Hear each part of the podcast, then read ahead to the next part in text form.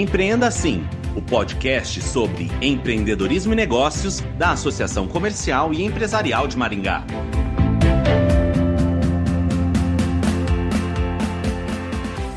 A Natura é uma marca que dispensa comentários, uma empresa modelo de sucesso na venda direta e reconhecidamente uma marca ligada à sustentabilidade. A edição 2023 do Impacta Maringá trouxe o diretor de varejo da Natura, Paulo Serrano, que falou ao público sobre um case de sucesso da empresa, o Ecos Cuba, que está ajudando a preservar a floresta amazônica. E o podcast Empreenda Assim conversa com o diretor de varejo da Natura, Paulo Serrano.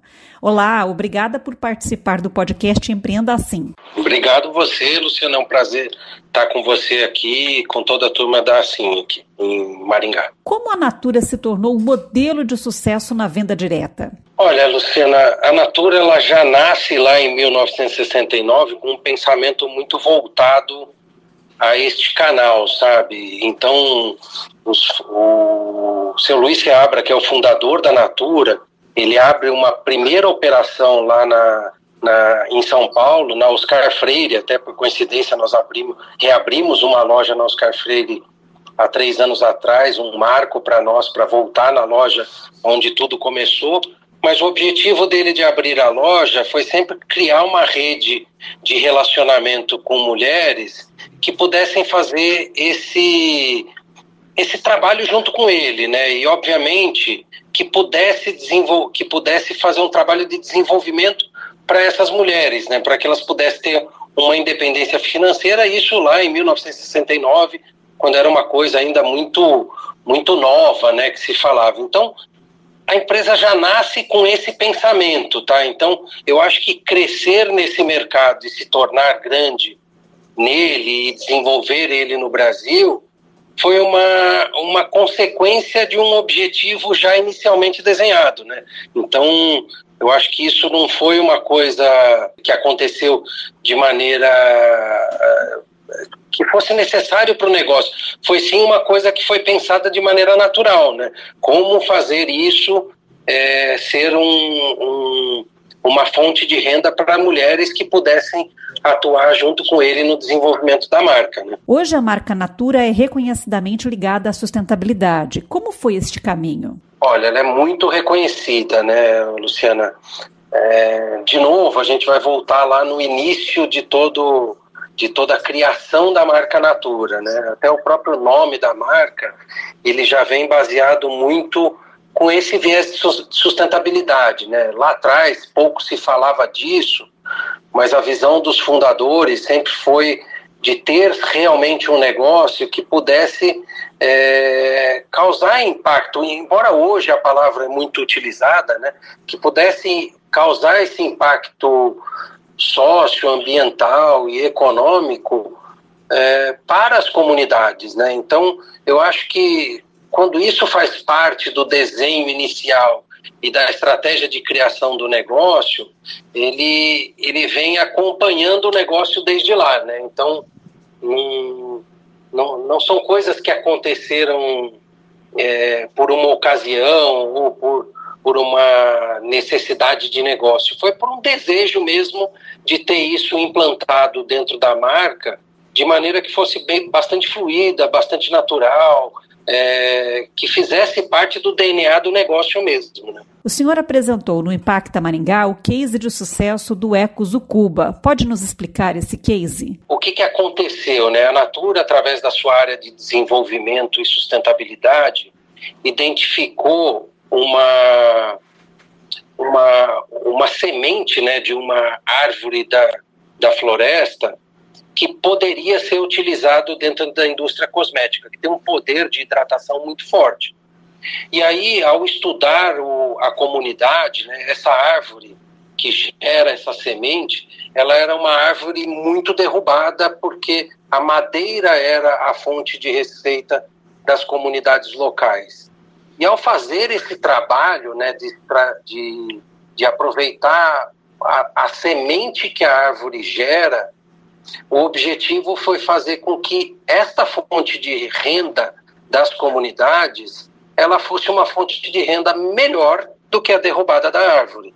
Então, o objetivo desse trabalho desenvolvido pela área de sustentabilidade do grupo foi fazer com que o impacto positivo ambiental viesse através de um impacto econômico, né? Então, você conseguiu mostrar para a sociedade extrativista da Amazônia que eles poderiam se desenvolver economicamente, não necessariamente acabando com a árvore, e sim mantendo a árvore de pé e, e, e colhendo o subproduto dela, que é a semente. Gera uma renda maior para a sociedade local do que a renda que até então era a maneira de, da, da sociedade viver, que era extraindo a árvore. Né? Então, quando você extrai a árvore, você realmente acaba com aquele, com aquele ativo. Né?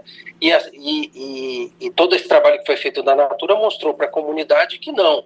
Vamos fazer um trabalho onde vocês possam ter realmente um ganho mantendo a floresta de pé. O senhor pode falar sobre a busca por inovação e responsabilidade social na empresa? Isso é um trabalho, ô, ô, Luciana, um trabalho bastante intenso que nós temos no grupo, tá?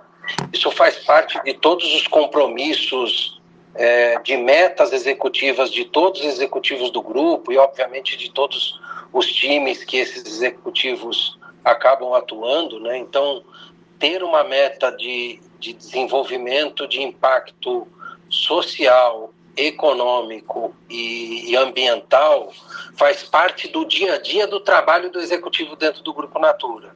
Então, atuar de maneira é, atuar no dia a dia do grupo faz com que as pessoas tenham essa preocupação, obviamente que pela causa, né? Porque todos lá é, para estar no grupo a pessoa precisa estar envolvida com esta causa, mas mais do que isso, ela precisa fazer esta causa fazer parte do dia a dia do negócio dela.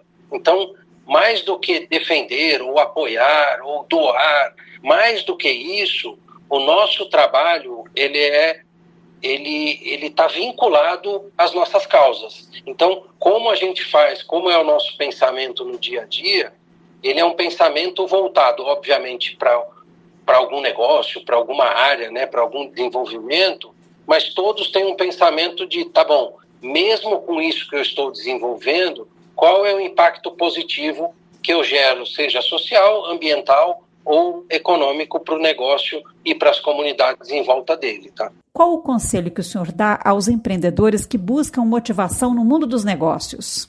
Olha, Luciana, eu acho que cada vez mais, né, daqui para frente, as marcas, elas obviamente vão ser avaliadas pelo seu produto, pela sua qualidade, isso não deixa de acontecer, mas eu acho que vem aí o, mercado, né, ele vem com uma exigência um pouco maior, que é fazer com que as marcas também tenham essa essa essa estratégia, né, desenvolvida dentro dos outros pilares, principalmente o social e o ambiental, tá?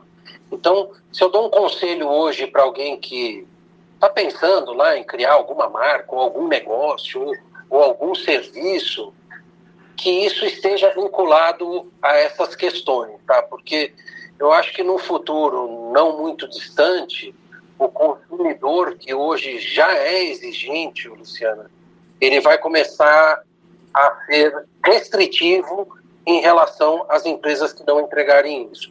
E, e obviamente que isso é um processo, né, que ele vai ganhando corpo no tempo, mas cada vez mais esse tempo se torna mais rápido, né? Então é, as pessoas vêm com essa visão de o quanto nós estamos contribuindo para que a sociedade, o ambiente e, e tudo que está em volta dele, é, é, é, da sociedade do ambiente, tudo que está em volta dele, possa realmente estar dentro da estratégia, da operação, dos executivos do grupo, para que isso possa fazer sentido para o consumo dele.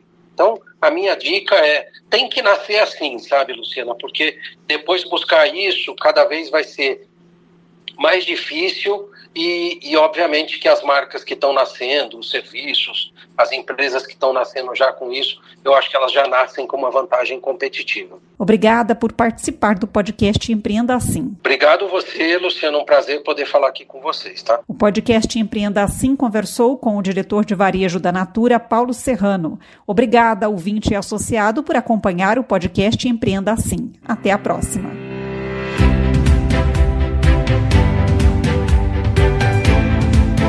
Empreenda Assim, o podcast sobre empreendedorismo e negócios da Associação Comercial e Empresarial de Maringá.